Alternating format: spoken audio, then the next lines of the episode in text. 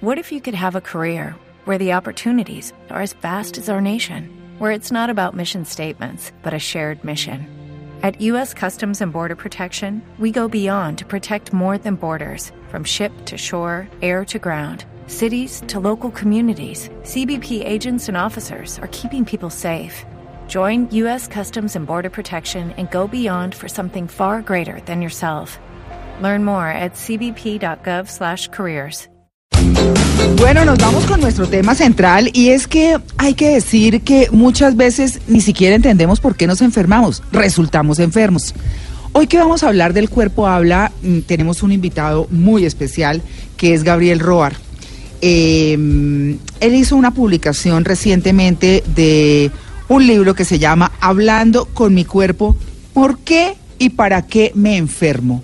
Y ese tema que es importante, sobre todo hoy en día, porque eh, ve a uno que se enferma de cosas y dice, pero ¿y esto qué? O los médicos eh, le dicen a uno, no, es que no tiene una razón, pues, una razón eh, eh Clara, sí. física, sí, exacto. por la cual se enferma. Por la cual uno se Bueno, enferma. sí, Bueno, sí, eh, eh, tiene razón, María Clara. Además, porque uno piensa que esto se soluciona a punta de pastillas, a punta de tema químico, y resulta que de pronto hay algo detrás. Claro, siempre, bueno, digamos que este es un, este es un tema, este es un tema muy, muy interesante y por eso lo hemos traído. Y si ustedes ven Netflix, que lo hemos comentado eh, por estos días, hay un especial, un documental que se llama Heal, que es H-E-A-L que es como sanación, y habla justamente de esto, de cómo hay enfermedades que no tienen o parecieran no tener una razón física, fisiológica, sino que más bien se trata de un, eh, de un eh, tema emocional muchas veces, situaciones no resueltas, en fin, el tema es interesantísimo. Y este libro es, que les quiero decir, me ha tenido entretenida por todos estos días, así que vamos a saludar a nuestro invitado. eh, a Gabriel Roar, que es especialista en biodecodificación. Gabriel, muy buenos días. Buenos días, María Clara, y a todo tu equipo. ¿Cómo estás? Mucho gusto. Bueno, muy bien. ¿Cómo así que es, eh, bueno, primero, ¿qué es la biodecodificación?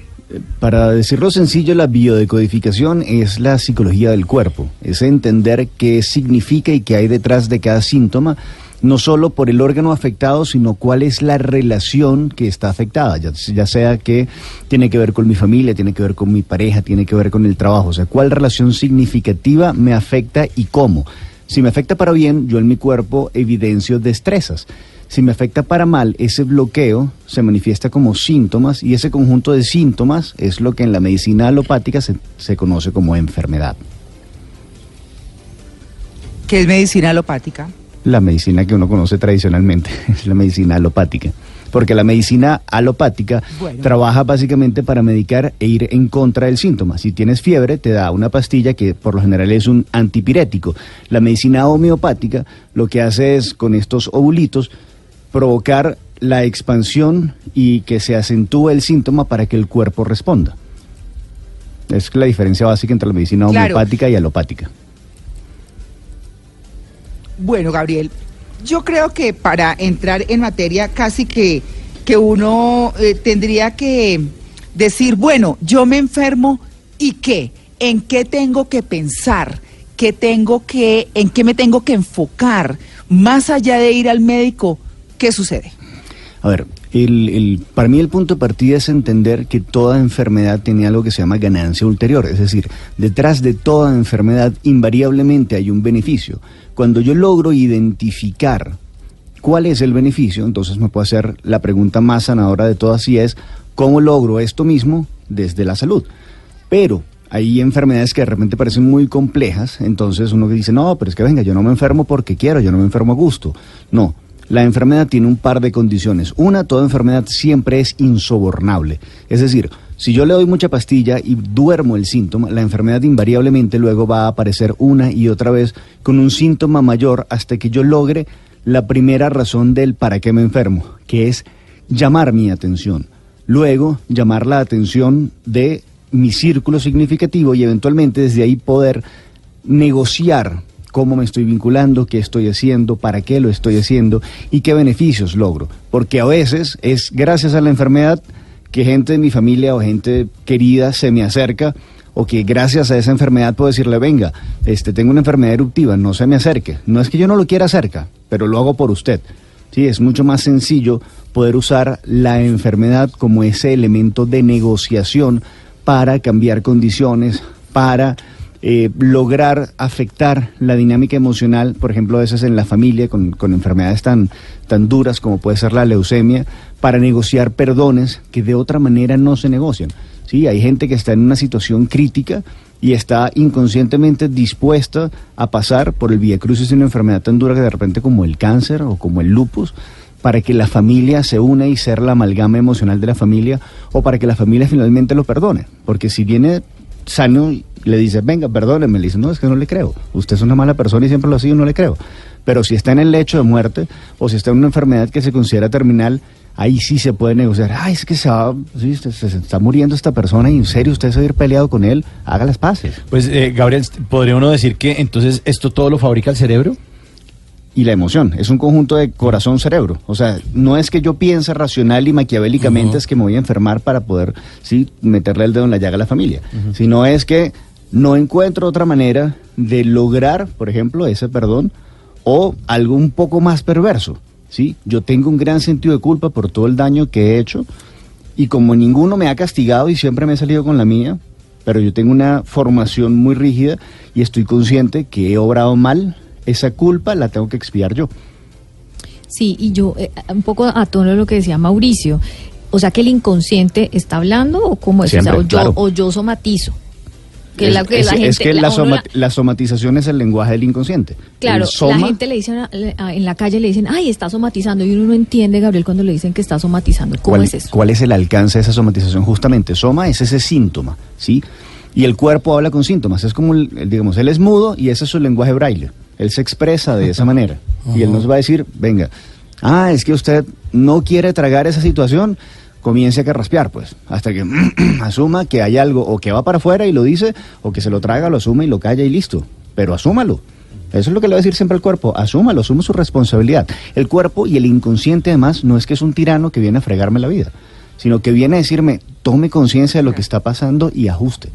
¿Sí? E incluso con enfermedades tan terribles claro. como el cáncer, yo siempre le digo a los pacientes, ojo, el cáncer es solo un diagnóstico, no es una sentencia.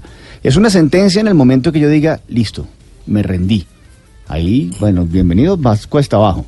Pero en el momento que yo entiendo que el cáncer no es una invitación, es una exigencia de nuestro uh -huh. inconsciente para reinventarnos, para cambiar mi dinámica como la estoy haciendo, para cambiar mis relaciones, pues tienes gente maravillosa que sale del cáncer renovada, ayudándose, valorando su vida, valorando su tiempo, sus relaciones.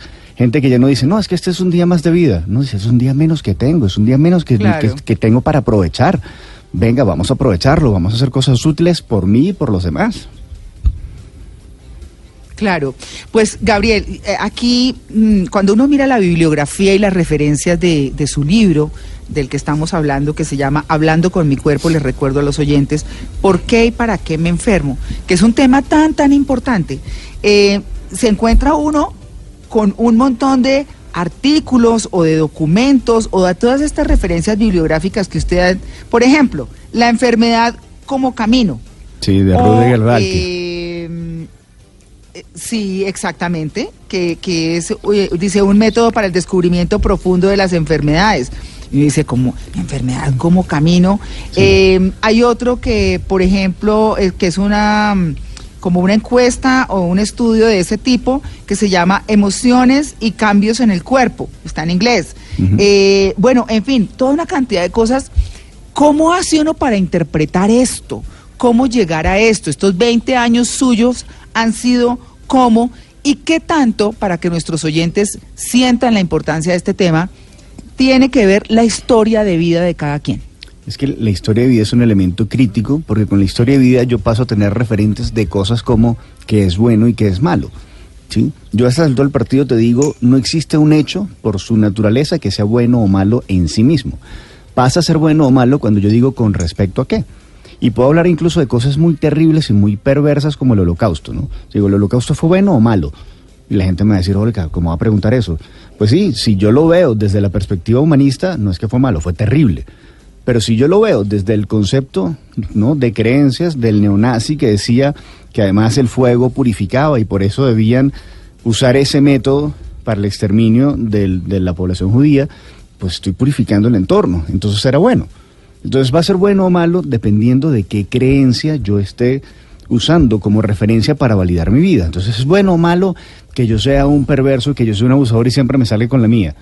Pues de repente es malo para el entorno. Pero si yo creo que eso está bien, físicamente mi cuerpo me va a decir que estoy bien. ¿sí?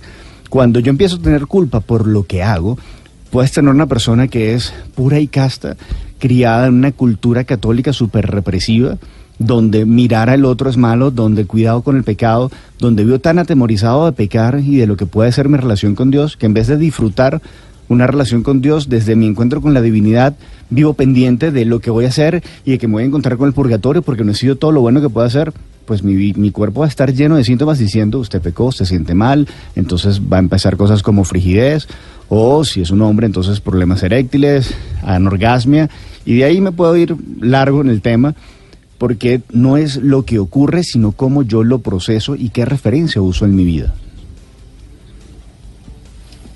Oiga, qué interesante. Yo, la, verdad es que mm, yo, yo quiero como irme un poquito eh, y mezclar entre su libro y, y Hill, porque en Hill, eh, ahora que usted hablaba del cáncer, hay el caso de una mujer que eh, tenía un cáncer por el que, como dicen, nadie daba un peso, o sea, decían, no, se va a morir y se va a morir. Y ella cuenta como un día soñó algo, decidió perdonar a alguien y cómo hacer ese, esa reconciliación con una persona del pasado, como esas cosas que no están resueltas. Y de pronto los médicos no lo entendieron, eh, o sea, no entendían cómo se había recuperado tanto después de ese sueño y después de esa total decisión, pero desde el interior, decía ella, eh, pues empezó a tener una evolución importantísima a retoma, hacia, hacia retomar su salud. O sea, ella empezó a salir del cáncer y salió del cáncer en muy poco tiempo, pero habiendo recuperado como esa, eh, o mejor, habiendo perdonado a esa persona y esa situación del pasado y como dice ella, inclusive a ella misma. Exactamente. No tan fácil de comprender, ¿no? No es que fíjese, el punto, digamos, la emoción básica que hay detrás del cáncer suele ser la desesperanza.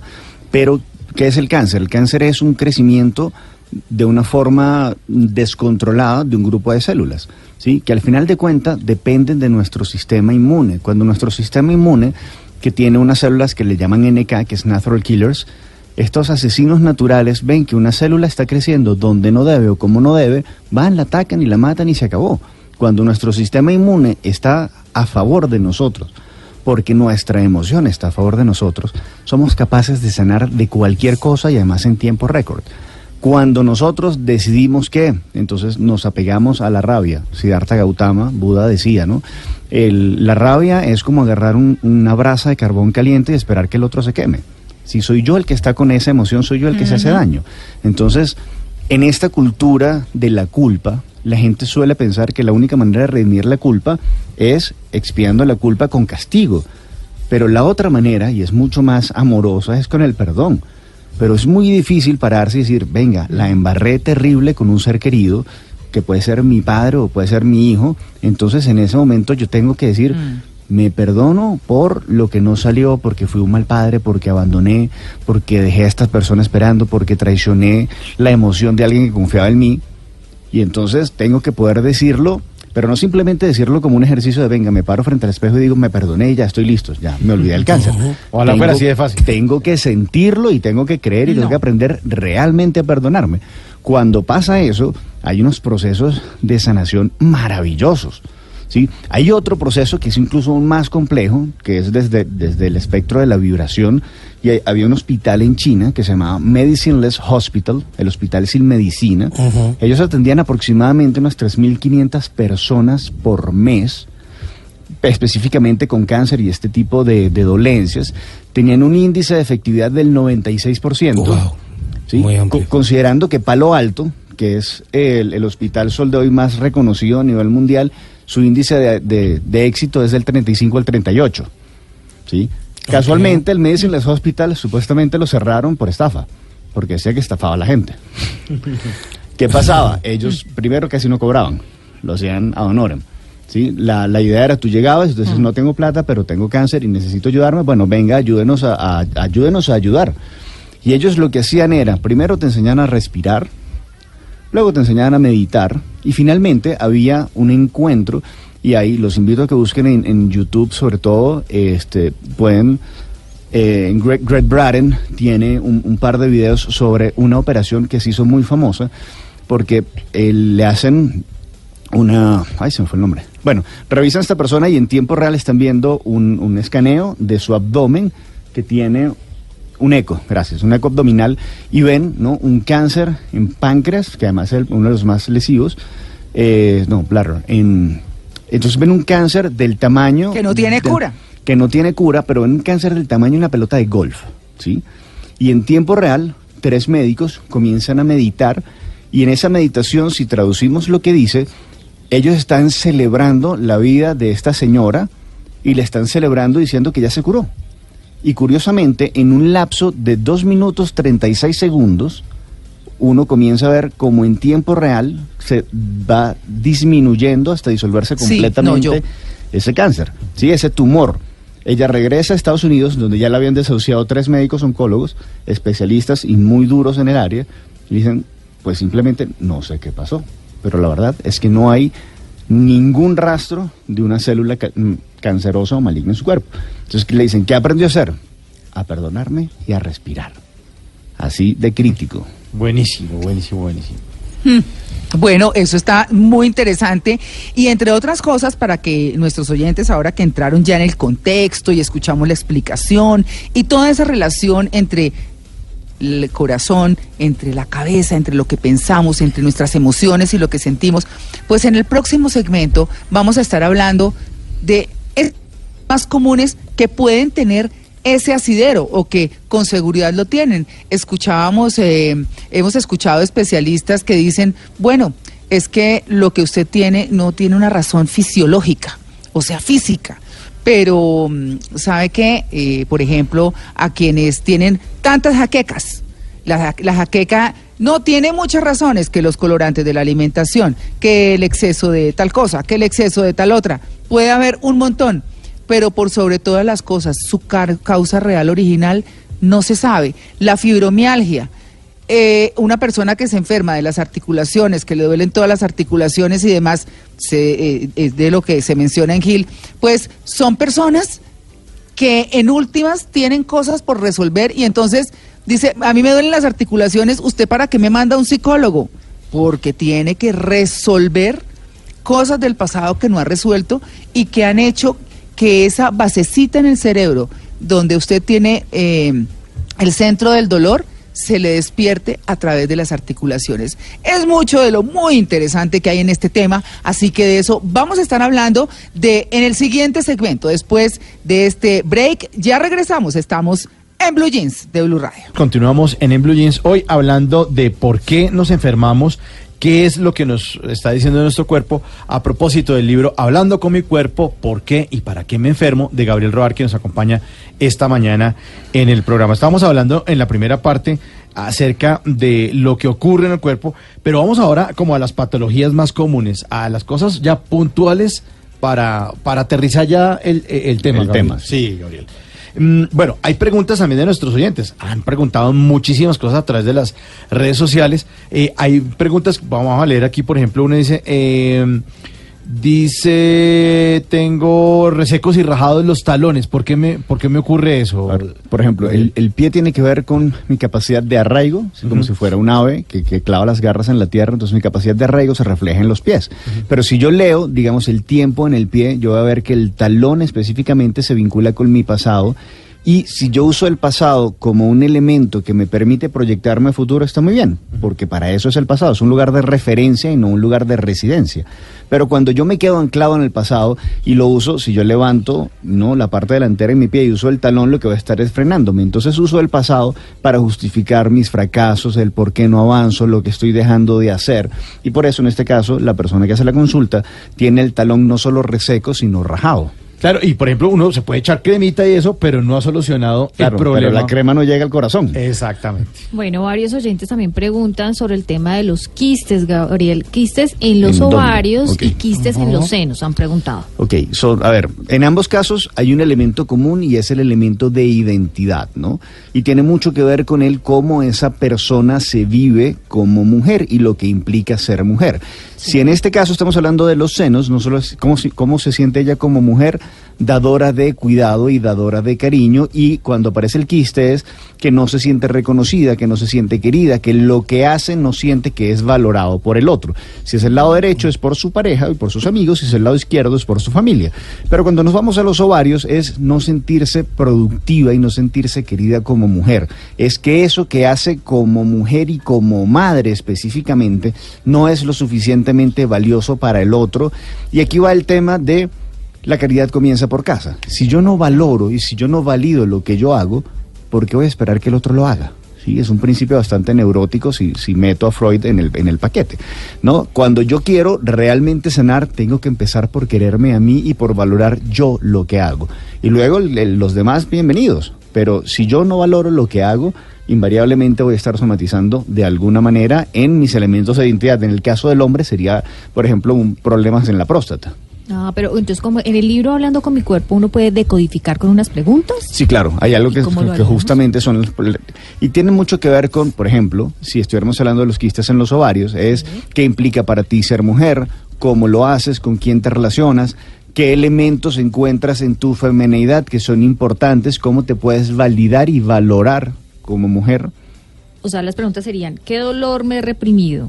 ¿Qué me rehuso a aceptar? ¿Puedo perdonarme? ¿Soy responsable o culpable? ¿Cómo corrijo eso y cómo me libero de ese pasado si tengo quistes en el ovario? Específicamente. Y sí. entonces escribo ahí eh, qué es lo que me está pasando y ya Claro, ahí- suelto. ahí hay dos cosas, Como decía María sí. Clara en la en la en la mm, en la eso es un, eso no eso es una serie de Netflix, ¿no? Sí, sí, en Hill.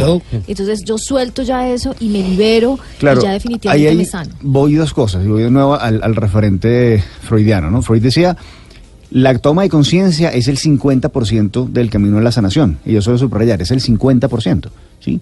Tú puedes estar consciente y seguir fastidiado, ¿sí? Entonces, una cosa es la toma de conciencia y otra es la toma de acción. Si yo puedo estar consciente, venga, me tengo que perdonar o tengo que sanar la relación con mi madre. Y otra cosa es que yo tenga el guarmo de sentarme y el ímpetu de ir, venga, mamá, vamos a sentarnos a hablar y vamos a sanar esto. Sí, son dos cosas. Claro. Si bien la toma de conciencia me ayuda a bajar mucho presión y por lo general es un, es un atajo a la salud, yo tengo que actuar en consecuencia y ser congruente. Bueno, estamos con Gabriel Rojar, especialista en biodecodificación. Tiene trabajos por más de 23 años en bioenergética y caracterología. Y a propósito de su libro, Hablando con mi cuerpo, ¿por qué y para qué me enfermo? Hay más preguntas de los oyentes. Hay varias preguntas de nuestros oyentes. Por acá nos dice Aloesencia, con el numeral en blue jeans. Si no lloro, mi cuerpo lo saca en forma de moco.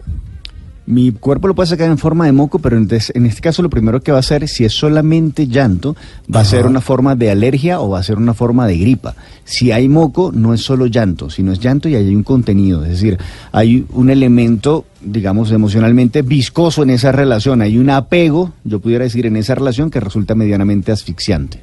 Ah, pero si es un virus, entonces todos yo- to- todos estamos llorando o cómo es el No, tema, lo que, lo que pasa es, ¿qué pasa? ¿Qué, qué está pasando? A mí me va a dar gripa básicamente por dos cosas. Sí. O porque estoy muy cansado y mi cuerpo me dice, venga, vaya, descanse. O porque tengo un luto no procesado. ¿sí? Entonces yo necesito llorar, pero para que yo llegue aquí a Blue y la gente me diga, ay, ¿qué pasó? ¿Está triste? Venga, cuénteme. Ay, no, no fastidies, lo que tengo es gripa. Ah, listo, es mi excusa noble para poder llorar en público y que la gente no me friegue.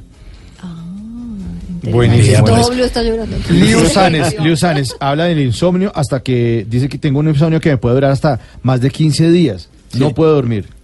ahí hay un tema, por un lado, con una baja definitivamente en, en los componentes bioquímicos, pero por el otro lado hay una hiperactividad en, a nivel de cabeza. Sí, es pienso, pienso y me quedo conectado con la fantasía y con la acción y no me permito programar mi sueño. El tema es que eso genera una, una descomposición y una fatiga enorme que luego puede generar algo que se llama, eh, que es un síndrome al final de cuentas, que es el síndrome de burnout, que hace que él esté tan cansado que ya no pueda descansar. Uy, eso a veces pasa, ¿no? A veces se acuesta tan cansado que no le da sueño. no- sí, que no logras bajar los niveles de adrenalina y de serotonina en sangre. Sí, de hecho por acá nos dice también otra eh, oyente, Andrea Cárdenas, dice, estoy tan cansada todo el tiempo, vivo con sueño. Lo curioso es que no puedo parar de trabajar del lunes a sábado. Claro, y eso, eso es justamente el síndrome de burnout. Luego va a tener que trabajar cada vez más tiempo para lograr el mismo rendimiento y va a estar eventualmente, progresivamente cada vez más fatigada. Hay que meterle una dieta sana porque seguramente no está comiendo bien y evidentemente no está descansando. O sea, ella va a necesitar hacer pequeños breaks de aunque sea cinco minutos porque si no lo que va a hacer es quemarse. Hace un par de años yo leí un trino de un periodista que se llama Adolfo Sabret que decía que uno no debería admirar tanto a los workahólicos porque decía que lo que están haciendo ellos es ocultando un problema no resuelto en la oficina. Entonces, siempre estoy ocupado, no tengo tiempo para pensar en un temita que de pronto no he resuelto, porque como estoy trabajando Es- y estoy y yo recibo mails todo el día y estoy clavado en el trabajo, está ocultando algo. Es, es una noción divina, es no quiero llegar a mi casa para enfrentar a mi familia o enfrentar a mi pareja o enfrentar a mis hijos y como, bueno, mientras provea financieramente todo está bien y eso es, un, es una falacia, realmente no está bien, simplemente funciona mercantilmente, pero no a nivel emocional, es correcto, es una evasión. Eh, yéndonos por ese mismo hilo de tema, por acá nos dice un oyente, Gleipin. Eh, ¿Será que me pueden decir por qué me despierto en la madrugada cerca de las 3 de la mañana y luego no puedo volver a conciliar el sueño? Es muy curioso, hay mucha gente que le mete el tema esotérico y el tema de fe y dice, no, es que las 3 de la mañana es la hora La del hora de la diablo y todo está... Sí, no, es- es- la hora del Eh, o la diablo, pero es que la de- de depende de donde uno lo agarre, sí, pero es, es- sin embargo, el- la respuesta es mucho más sencilla, ¿no? Cuando uno cena mal, particularmente cuando no come una cantidad correcta de este bueno, no, no, nutrientes, no sí? cena, o sea, sí, pero no, no cenas con, con la proteína correcta, hay una caída en la curva metabólica de serotonina. Entonces, por eso además mucha gente se despierta y se despierta con hambre. Gabriel, preguntan también mucho sobre el estreñimiento y las enfermedades en el colon. Ok, el, el estreñimiento suele vincularse al apego y suele vincularse, Freud lo vinculaba al menos con la avaricia, ¿no? Con esa necesidad de tener y retener. El problema con el estreñimiento es que estás guardando algo que ya no da nutrientes, sino que da toxinas. Sí, Entonces voy a estar hablando de los apegos tóxicos, ¿no? Y de este cargarme de porquerías, ¿no? Y quedarme con este resentimiento. Yo podría decir, voy al pasado, a una relación donde es que me fregó y el por qué lo hizo. Y yo creo que una de las peores preguntas que uno se puede hacer es, ¿por qué a mí? Porque en el fondo yo estoy buscando justificar el por qué esta otra persona abusó de mí, de mi confianza, o no me tomó en cuenta, o no me validó. Y si consigo una respuesta a favor de eso, ya estoy fregado, porque ya justifiqué que eso podía pasar. Que es muy distinto si yo me pregunto qué puedo aprender de esto, qué puedo hacer diferente, cómo puedo corregir, qué puedo evitar en una relación futura. ¿sí? Me da caminos distintos de conciencia, pero además que me da caminos distintos de emoción. Ve qué interesante eso. Mm, ok. Eh, nos dicen por acá con el numeral en Blue Jeans, doctor, últimamente siento una serie como de punciones en el corazón. ¿A qué se debe esto? Son un poco leves. seguramente se siente amenazada en lo afectivo, o sea, no se siente del todo querida, no se siente del todo reconocida. Hay una creencia de amenaza y de estrés. Esa punción normalmente es una respuesta adrenérgica que le mete mucha tensión al músculo cardíaco. Aquí hay otro G. Velázquez A. Mucha carraspera en la garganta, se queja de eso. La carraspera tiene por lo general ese elemento de, de no Ay, querer sí. decir, de no querer soltar, pero entonces el punto es, ¿dónde va? ¿Dónde va ese contenido emocional? O lo saco y pronto comunico y digo, necesito cariño, necesito espacio, necesito lo que sea que necesito, o me lo trago y asumo, listo, de esto no voy a hablar ahora. Y eso es importante entender, ¿no? Es totalmente válido y legítimo decir, no quiero hablar de esto ahora porque no estoy emocionalmente preparado. Y es válido, que no quiere decir no va a hablar nunca. Uy, pero es que hay temas que uno no le queda tan fácil hablarlos. Pero sí, pero si yo me doy el permiso de decir, no lo voy a hablar ahora, sí, déjeme agarrar ánimos, déjeme agarrar fuerza, lo hablamos mañana o lo hablamos en una semana, no sé, déjeme poner la emoción en su sitio, eso es válido. Yo tenía una paciente que justamente tenía una crisis de pareja y tenía una disfonía que ya estaba llegando a una afonía completa. Y justo se encuentra ella y la y el, y el esposo en, en una Sí. reunión familiar además, donde era todo el centro de atención, porque era el cumpleaños de la suegra. Este, y bueno, casualmente yo era amigo de los dos, y yo le digo a esta persona, dile que hablan la semana que viene, pero que ese tema no lo van a tocar ahora. Y me responde así con voz clara y diáfana, ¿en serio le puedo decir eso? ¿Usted escuchó? Pues la verdad sí ya no tengo por qué estar difónico. Y toda la irritación en las cuerdas vocales parece que se le hubiera ido en dos segundos. De ahí en adelante habló. Pero si fue él, le dijo a la pareja, listo, ¿sabes qué? No quiero hablar de este tema, no me lo toque en una semana, necesito asumirlo. Y ya, darse el permiso es tan válido como acurrir a la enfermedad como recurso. Mire, nos dice por acá Crosati 13 con el numeral en blue jeans, ¿qué significa una tendinitis en, en la muñeca donde ya había sufrido una capsulitis pulgar? Lo primero con la capsulitis pulgar es que esa es una pequeña cápsula de grasa que genera presión y hace que el pulgar se abra. Entonces, de lo que está hablando simbólicamente es de la pérdida de control, de tener que soltar. Pero luego la tendinitis, esa itis, habla de inflamación y toda inflamación viene con la emoción de rabia atrás. Cada vez que yo oiga eh, tata itis, estomatitis, pancreatitis, en este caso tendinitis, como es tendón, la rabia es por haber cedido o sea, primero perdió el control y luego tuvo que ceder ante una situación que ella ya sentía que no controlaba.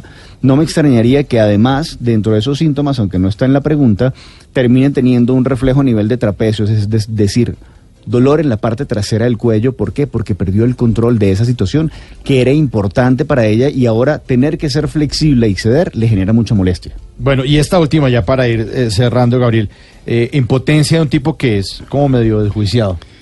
¿Impotencia? Sí, impotencia en un hombre que es como medio inquieto. Ok, el tema. damas. El, claro, pero ahí lo que ahí yo lo primero que pienso es culpa, ¿sí?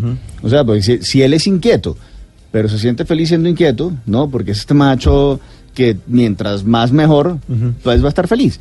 Pero cuando ya el tema es la impotencia, esa impotencia no es solo eréctil, es una impotencia emocional. Es siento que como hombre ya hay cosas que no puedo hacer y no estoy dando la talla y ya no estoy funcionando. Y para sanar esa impotencia es arrancar primero por el concepto de hombre y luego por perdonarse por no ser ese tipo de hombre. Yo tenía un paciente, por ejemplo, que él era, este, o sea, estaba enamoradísimo de su pareja pero su papá y su hermano le decían, no, venga, pero una sola mujer, ¿en serio? Habiendo tantos peces en el mar, pero venga, vamos a un lugar, fieste, no sé qué. Y cada vez que salía con el papá y con el hermano, tenía impotencia. Entonces él decía, ¿pero por qué? Y decía, claro, pero es que, o sea, a él le costaba mucho decirle al papá, no me friegue, yo estoy feliz con mi esposa. O sea, en serio estoy feliz con mi esposa.